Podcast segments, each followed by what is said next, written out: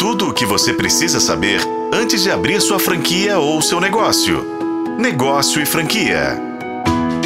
Provavelmente você seja uma das pessoas que nunca pensaram no risco de ter uma equipe com cartão de vacina incompleto. Para uma empresa, a vacinação dos funcionários nunca foi um gasto, uma vez que toda a gestão do calendário vacinal é feita pelo governo federal. Me arriscaria a dizer que é um dos investimentos mais baratos para empresários, mas poucos se preocupam com isso. Essa ação diminui as ausências por motivo de doença e evita que equipes inteiras sejam contaminadas. Protege o seu funcionário que muitas vezes tem um contato com o público. Por outro lado, um funcionário doente é um custo e um desgaste para a empresa. Em primeiro lugar, se ele adoecer, produzirá menos. Se pedir licença, então sua área poderá ficar desfalcada. Neste caso, a empresa deverá contratar alguém para cobrir a sua ausência e provavelmente terá que gastar dinheiro para treinar o novo contratado.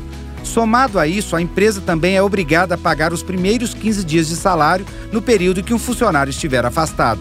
Se ele comprovar que ficou doente em razão do trabalho, como um surto contagioso na equipe, o empresário deve arcar com o pagamento do fundo de garantia. Claro que parte dos casos a empresa não consegue evitar que o funcionário não adoeça, mas com a vacinação ela pode diminuir as chances do trabalhador de se infectar e contaminar seus colegas com gripe, por exemplo.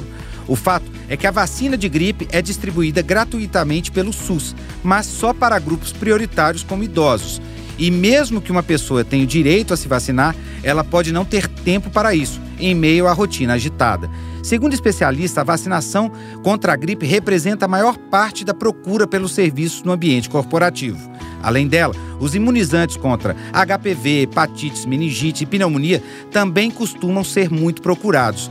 Nesse sentido, a Sociedade Brasileira de Imunização recomenda diferentes vacinas para profissionais de cada área para quem trabalha em contato com o público, como comerciantes, vale investir nos imunizantes contra febre amarela, por exemplo. Se o profissional lida com bebidas e comidas, é recomendado que tome as vacinas de hepatite A, tríplice bacteriana e de gripe. Além disso, a organização sugere que os trabalhadores de todas as áreas sejam vacinados contra a Covid. No varejo, a imunização dos funcionários também é uma forma de garantir a segurança dos clientes. Nenhum estabelecimento quer ser responsável pelo adoecimento do público, muito menos responder judicialmente pelo contágio. Nesse contexto, a vacinação do ambiente corporativo é uma tendência que cresceu depois da pandemia.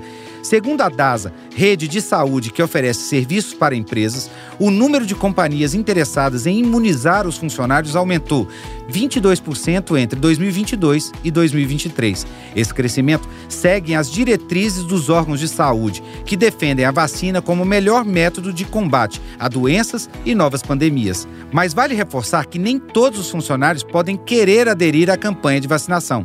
Por isso, também é necessário que as empresas invistam em comunicação interna, alertando seus colaboradores sobre a importância de se imunizar. Bora fazer diferente? Organize sua equipe e estabeleça metas para que todos sejam imunizados. Ligue para o posto de saúde e veja quais são as vacinas. Isso demonstra para a sua equipe a demonstração com o time, com os clientes e com o equilíbrio financeiro da empresa. Para o FM O Tempo, Rodrigo Campelo.